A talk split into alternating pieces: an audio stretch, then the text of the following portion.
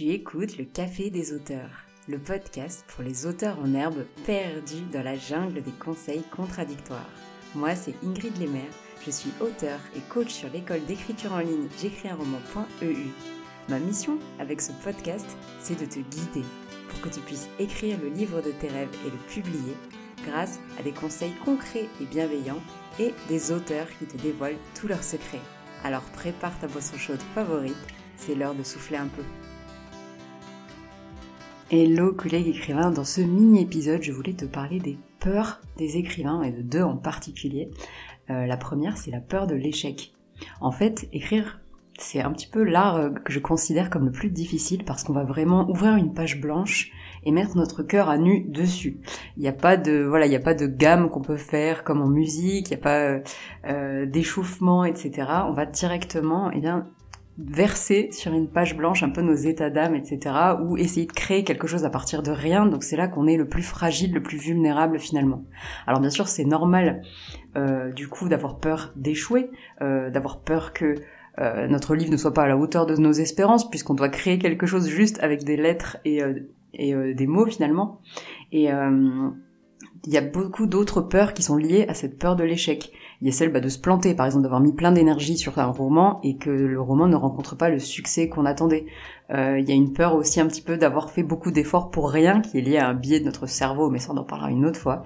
Euh, mais de toute façon, ce que j'aimerais te, te dire là-dessus, c'est que globalement toutes ces peurs d'échouer sont des variantes un peu de la peur de ne pas être assez. En vrai, on appelle ça en coaching.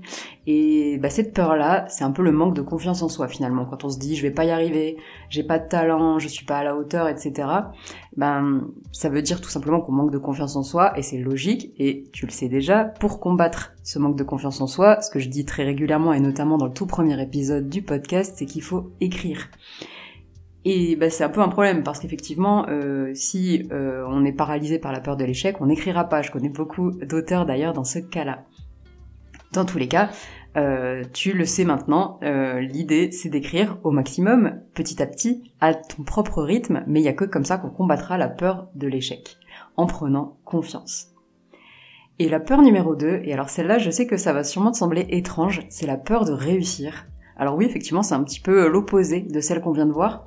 Mais en fait, réfléchis deux minutes. Si tu publiais ce roman et qu'en fait il avait un succès énorme, et si tu devenais célèbre, etc., ne crois pas euh, que euh, il faut prendre ça à la légère. Souvent on me dit non non moi je suis pas concerné par cette peur-là, moi c'est la peur de l'échec, etc. Mais en réalité, euh, c'est quelque chose de très profond parce que notre cerveau fait des chemins dans notre esprit. Par exemple, pour la peur de réussir, il se dit bah, peut-être que je vais publier ce roman, peut-être que je vais avoir un grand succès, peut-être que du coup je vais changer avec ce succès et que mes proches qui n'auront pas changé ne vont plus me reconnaître. Ou moi je ne vais plus me reconnaître et je vais perdre ceux que j'aime ou moi-même.